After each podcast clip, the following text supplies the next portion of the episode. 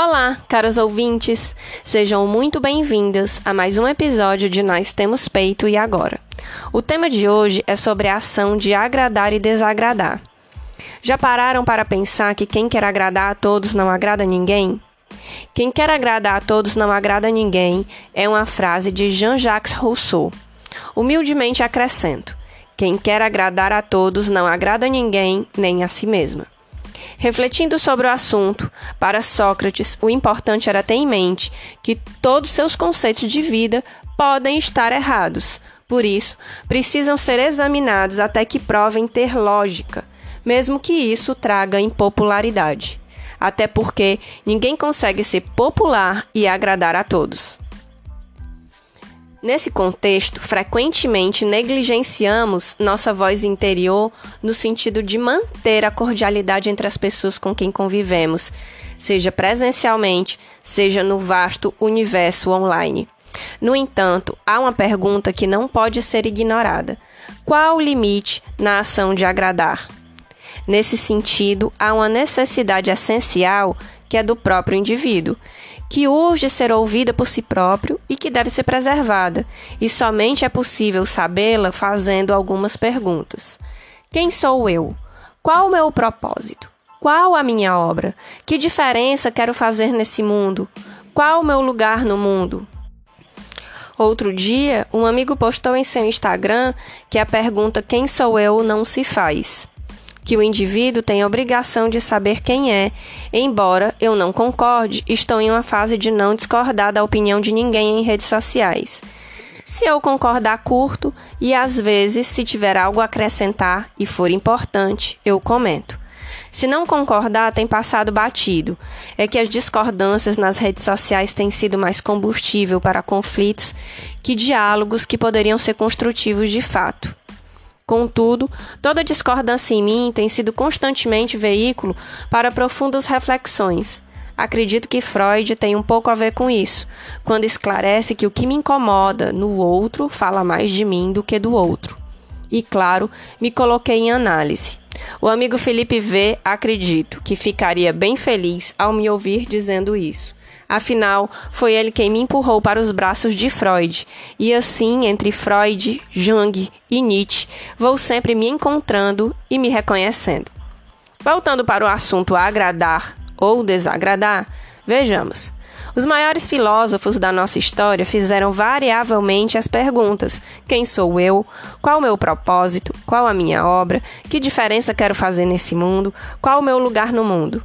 Se abrimos para um contexto contemporâneo, Mário Sérgio Portela, em seu livro intitulado Qual é a tua obra?, nos convida a essa reflexão. Claro que o livro abrange a ideia de trabalho como castigo, que precisa ser substituída pelo conceito de realizar uma obra, enxergar um significado maior na vida, aproxima o tema da espiritualidade do mundo, do trabalho e do próprio eu. Alguns pensadores dizem que Mário Sérgio Cortella é filósofo do óbvio. Eu acrescento: se não aprendemos o óbvio, ele precisa ser dito, estudado, amplamente debatido. Quem sou eu? Trata-se de uma pergunta óbvia que nem todos sabemos responder com profundidade. Desde a antiguidade até os dias atuais, filósofos continuam fazendo essa pergunta e, de certa forma, criando um meio de ampliar nosso olhar para o nosso interior e a forma como vemos e lidamos com uma sociedade em constante transformação. E o que quem sou eu tem a ver com quem quer agradar a todos não agrada a ninguém nem a si mesma. É preciso saber quem somos para desagradar. E desagradar a outros e a sociedade em geral, acredite, será preciso em muitos momentos para que não desagrademos e esqueçamos a nossa própria essência. Outro dia, em um dos meus podcasts, um colega enviou a seguinte mensagem via áudio: Nossa, que horror! Que porcaria é essa? A escritora não tem nada a ver com a entrevistadora. Tá uma porcaria isso aí. E com a voz que me parecia embriagada de tanto deboche, continuou. Se forem ser essas porcarias, não escuto nunca mais. O que de fato me horrorizou não foi a crítica. Até estou muito acostumada a não dar importância a críticas construtivas de quem frequentemente não nada constrói.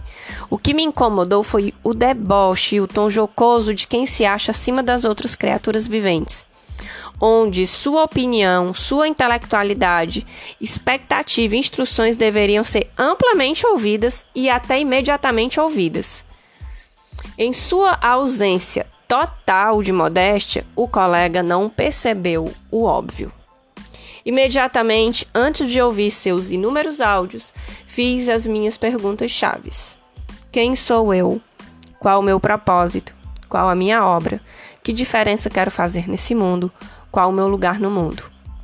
Então, munida do direito de me agradar, eu desagradei pela segunda vez.